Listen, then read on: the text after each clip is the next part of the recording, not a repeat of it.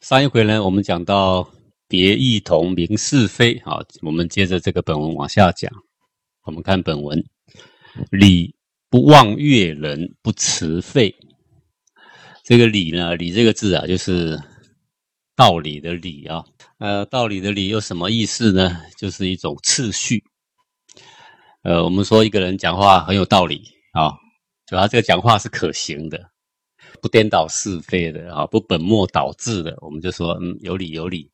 呃，怎么样的事情有理呢？顺乎自然之序啊。比如说我们种一个东西，你顺着道理种呢，就长得好；你逆着道理种呢，就长不好，对不对啊？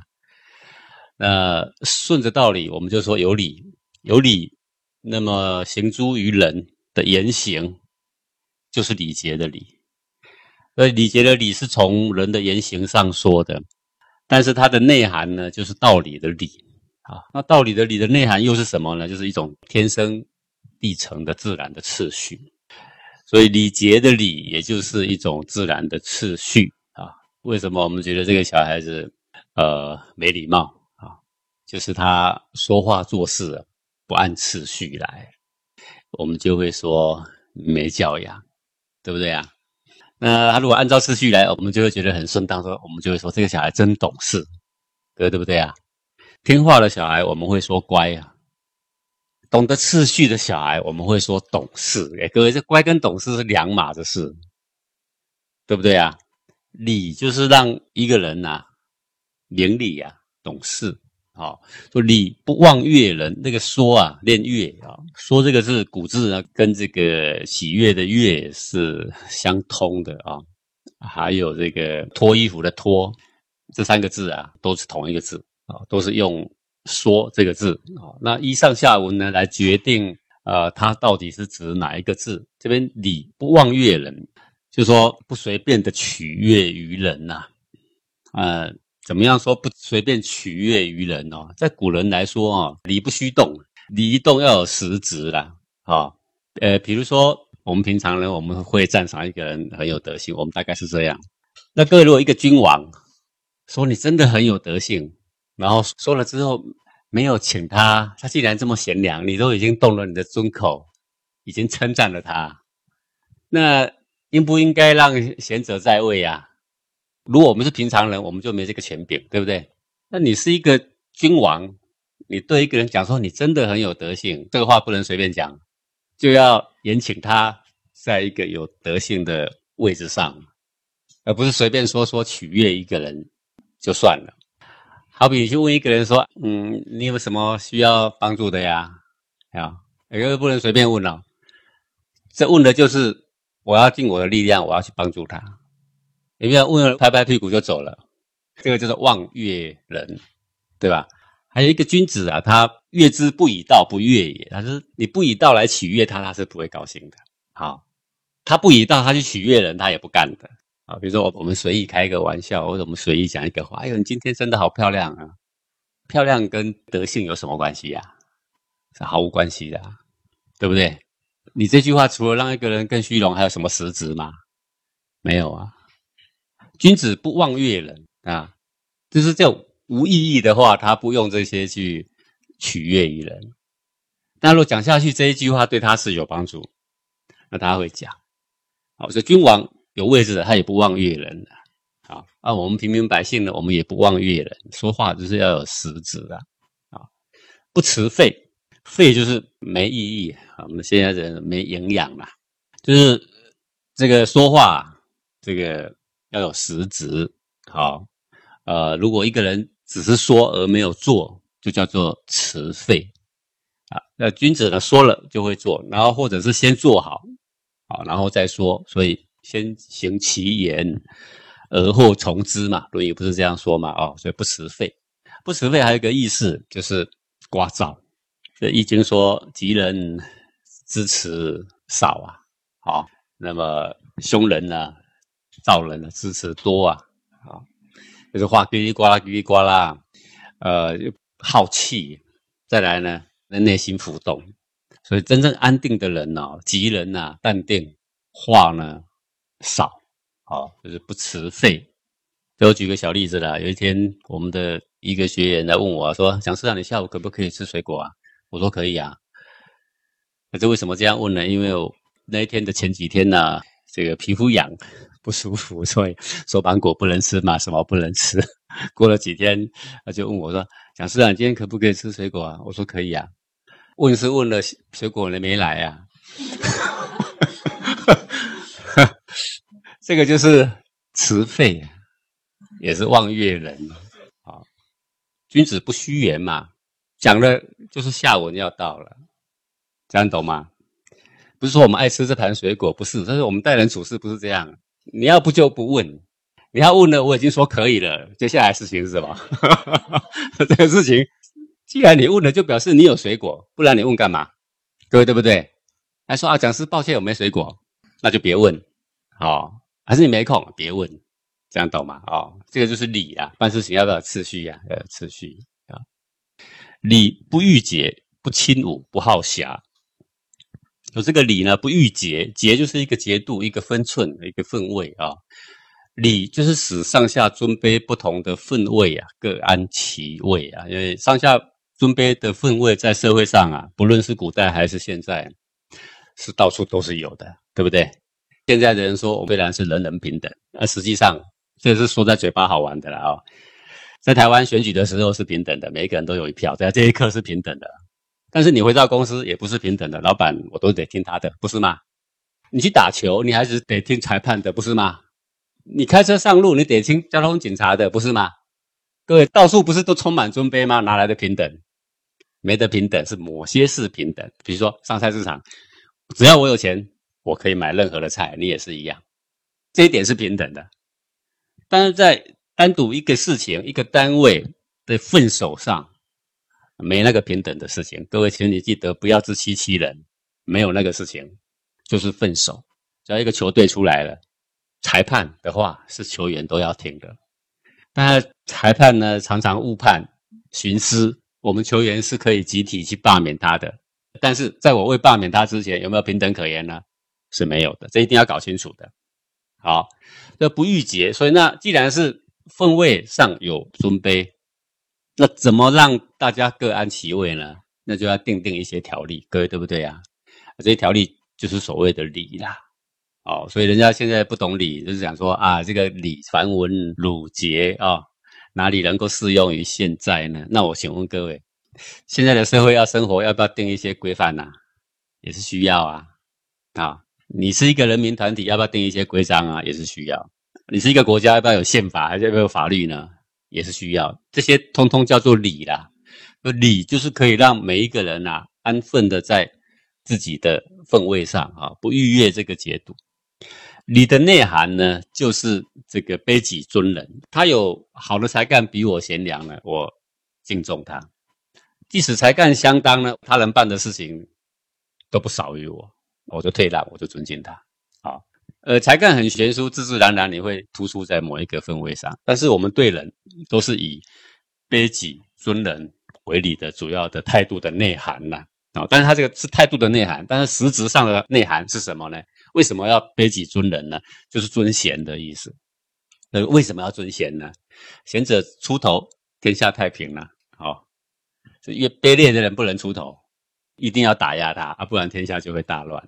这是基于一个自道。啊，所以呢，卑己而尊人呐，啊，那礼既然是以卑己而尊人，各安其位的内涵，所以他是不轻侮，在上的不逼下，在下的也不逼上，各安其位，所以不会侵犯侮慢于人啊，不好侠，这个侠啊就是很亲近的去学习，也叫做侠，很亲近的去玩乐。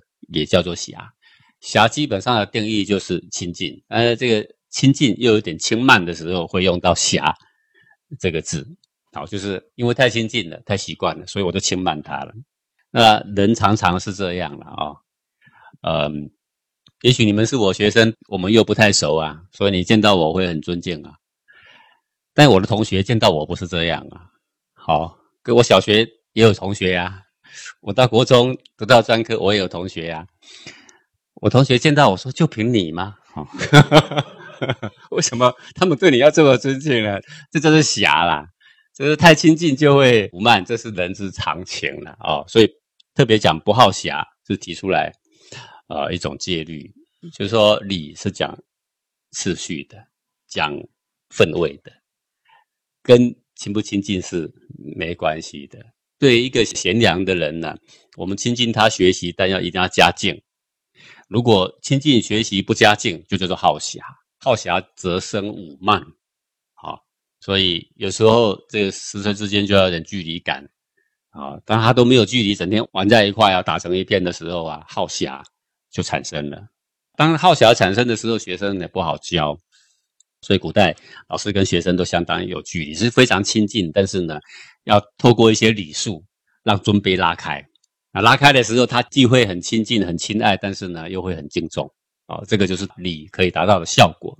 啊，那现在的社会为什么会乱呢？因为我们郁结，我们彼此互相侵辱、倾压，啊，互相轻慢，觉得世界乱呐，让你觉得不安呐，就是因为大家都不安其位。好，所以古人的礼呀，就会让人很安定，因为你知道你的分位是什么，你就守在你的分位上，把自己的这个分位的事情。做好，好，然后做了大家都没话说，感觉呢你没有恶心啊，这就是礼的作用了。修身见言，谓之善行。修身就是去脾气、改毛病啊，这叫修身。修身也就是礼了。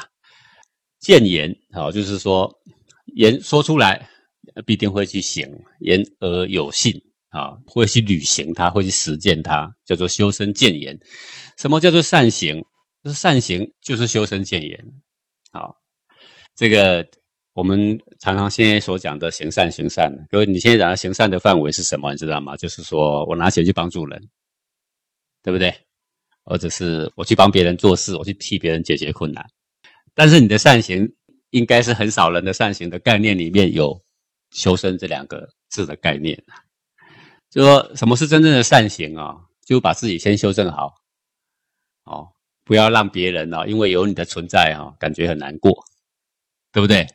这就是善行。我们行善不外乎就是让别人更好，不是吗？那你常常拿钱去让很很多人更好，但是你在家里面说一句话，都让你的老婆小孩哦气炸了，对吧？好，你本身就是一个地雷，哦，整天就是为恶的因子，所以那个行善效果很差。善行先去脾气、改毛病，叫修身，而后见言啊。这叫做善行，这就是礼啦。行修言道，礼之子也。那行修到底是行什么呢？是以道德仁义为本的。哦，所谓道德仁义，总而言之，概括一句话啦：顺着天性，为人好的，而让人得到生生不息的这个益处的。所谓生生不息是什么呢？身心更健康啊，本性更健康，精气神更长养，我们就说这个人生生不息的。那所谓道德仁义在天地之间呢，这这么大，但是用在人的身上是什么呢？总是对人有好处的，对身心性命可以长养的，我们就说是道德仁义。那行修是行什么呢？就是行这个道德仁义。好，你说的话对人有好处，你做的事呢对人有好处，你做的教育呢、示范呢，人家学习起来呢，长远一辈子都有好处。哦，那说出来的话呢，都是在仁义道德范围内，所以叫做行修言道。礼之直也，直就是它的根本呐。那么这个道德仁义呢，就是礼的根本，也就是礼之所以存在的由来。好，那把它做成人类的行为的准则，把它条例细分，把它记载下来，说什么应该怎么做，什么应该怎么做，这会变成它的条文。这条文呢，都是为了要来具足仁义道德的本质，所以叫做礼之。职也呀，啊，道德仁义就是礼的本质啦。这个礼之所以存在的目的，你所要达成的目标哦，所以礼不是只有虚文，当然礼也可以是虚文呐，啊，就是有那个笑容，有那个礼貌，有那个规矩，但是却有一个狡诈的心，那当然这个礼呢也就变成虚文。不过古圣人治理不是这个意思，是借由你的言行而慢慢慢慢熏陶了你的内心呐，啊。而实际上达成对己对人的生命心性有好处，这就是理的本质啊。当然，现在的人之所以认为理啊繁文缛节，那个原因完全是因为嗯，没有那个心呐。哦，这第一个。第二个呢，不知道礼的好处呢，还不知道怎么样去实施，它会对人对自己会有好处，不了解这一点，所以我们都会觉得它是繁文缛节。不过虽然说是繁文缛节，可是我们的实际的生活，任何一个层面都充满着礼的轨迹。啊，只要是定定共同的行为规范标准的，因为？你去读一个学校，有没有校规呀？总有吧。你评量你的分数的，总有一个规则嘛，不是吗？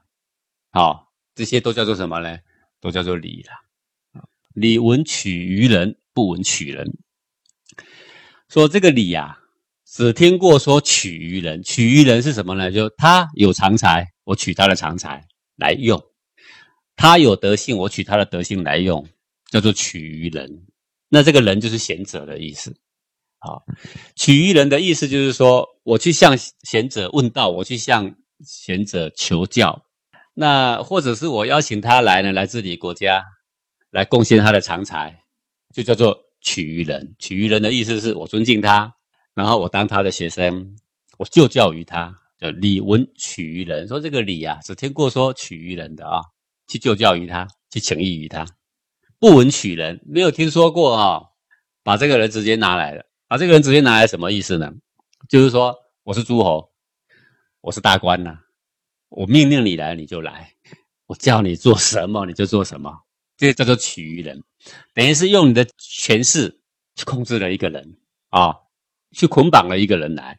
他很有才学，他在你这里呢，他是个花瓶，只是告诉人家说啊，你很爱财。那实际上你有没有要用他的财呢？没有，哦，所以不闻取人呐，礼呀，只可以取于人，从他身上拿德性、拿才干来用。我要尊敬于他，我尊奉他为师，而不是呢用我的权势呢把他给绑来啊，不是这个啊。礼闻来学，不闻往教。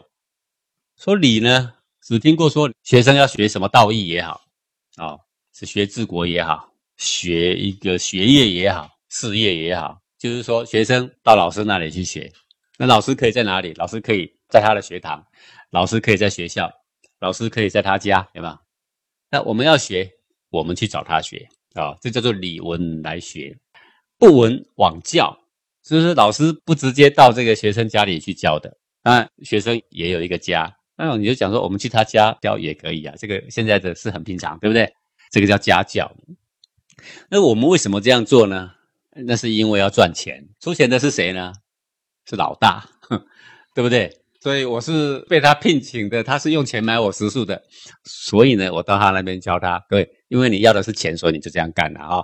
那现在社会上当然到处都是这样，但是古代的老师不这样干，不这样干的原因是什么呢？因为这个礼不正，这个礼不正就是说，他是个浮夸子弟，他家很有钱。我呢，被他的权势或金钱买了呢，我去教他。那我矮他一截的时候呢，我的话他是不会听的。哦，那这个有礼数的人，虽然他很富有，他要叫人教他的小孩，他要尊师啊，他要教小孩到老师那里去。你会说，那像这个当时六祖出来讲经说法的时候，人家还不是把他请出来了？对六祖来说，还不是网教，对不对？各位，六祖不是去哪一个学生家教，他去的是一个寺。对不对？他在那一边就当成学校，大家还是来老师这边学呀。那这个味道呢就不同了，这样懂意思吗？所以这个礼很重要啊，礼就是说次序，你把次序摆正了呢，这次序一正，大家都知道说谁大谁小，谁该尊敬谁，谁该听从谁。好，现在我应该是要受人尊敬的呢，我还是我是要去尊敬人的？我要听命的呢，还是我要教人的？他这个礼数一摆出来的时候呢？他就很正了，好，这个一个学堂总有一个尊位啊，那个尊位呢，学生是不敢去坐的。古代的老夫子的位置啊，就算他一个拐杖啊，你都不敢去随便动他，哦，这个位置永远都是最尊贵的。老师就算没来，进了教室就要向位置先敬礼，这都是一定的。所以这个耳濡目染之下，就是这个学生啊，他会非常敬重这个师傅，而不需要打，不需要骂，他心理上是油然而生一种敬重。这个小孩就教得动。现在的小孩啊，我们崇尚他说他要有创意，他要快乐，各位对不对？哪里有什么哪一个老师的位置不能爬？满地爬，把老师位置拆来当玩具都有可能呐。这老师不能讲学生，讲学生，家长到学校去扇老师两个耳光。各位，这小孩教得动吗？啊，你比较行，你带回家教好了。要我，我就不教，对不对？要教就是我说了算，来就照我的规矩。哎，这个说得通，来教了才有用。要不呢，任你怎么教都没有用。好，好，所以礼文来学，不闻枉教，这是一种尊师重道啊。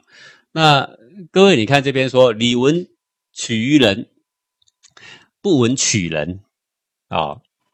那么这边说，礼文来学，不闻枉教。我们说礼啊，是一种卑己尊人呐。对，这是不是基本精神？那礼呢？取于人，我尊他为师，不闻取人啊，呃，这是对的，这符合卑己尊人。可是礼文来学，不闻枉教，就是我当老师，你们都来学，我不会去那边教你，好像是很自尊自大，不是吧？对不对？是不是跟礼的精神是不是违背呢？但是既然你是卑己尊人，那没关系，我虽然是老师，那我卑躬屈膝的到你们家教你，又有什么关系呢？这样的事情不是这样说，礼呢？不能本末倒置的啊！该尊就要显示出尊呐，该卑就要显示出卑。说卑己尊人是讲说我们人自谦的一种心态。当然，你不能说你今天当的是教练，你今天当的是裁判，然后你要处处听从球员，那这个叫做本末倒置、乱了规章，是不是这样啊？所以当尊者就要尊。我们说这个在家里。古人要养成小孩敬重他的父亲呢，首先就是吃饭的时候一定有一个尊位。好，这个平常父亲在啊，正常情况下，这个小孩子一定要先把碗筷都摆一摆啊，该添的饭都添一添。父亲一就坐，父亲筷子一举就大家就开动了，这样懂意思吧？那这个小孩就自自然然会知道说要敬重他的父亲了。你身为父亲，那你是家长，你现在就算我们把它比喻为这个球队里面的不同职务好了，那你现在已经是扮演这个家里面的最尊者，你却很谦卑的跑到旁边去，那小孩跟谁来学敬重啊？就没有对象了，你就要大大方方扮起这个令人尊重的角色。也正因为如此，所以你会更戒慎自己的言行，对不对？好，所以你你该受人尊重，你就好好坐在尊位上。因为什么？因为你现在正在教大家应该怎么各守分位，所以你就要把这个事情慎重其事的把它给扮演好。这个时候是不能退让的，那就不是其位了。好，所以当个老师就礼文来学，不闻枉教啊，这是正常的，不是说妄自尊大，不是这个意思。所谓的礼就是次序，次序这两个字一出来就是有尊有卑了，对对不对啊？那总有人扮演尊，总有人扮演卑。啊，就是告诉你说，心态上虽然是敬重所有的人的，但是该扮演尊位的时候呢，就一点都不退让的啊。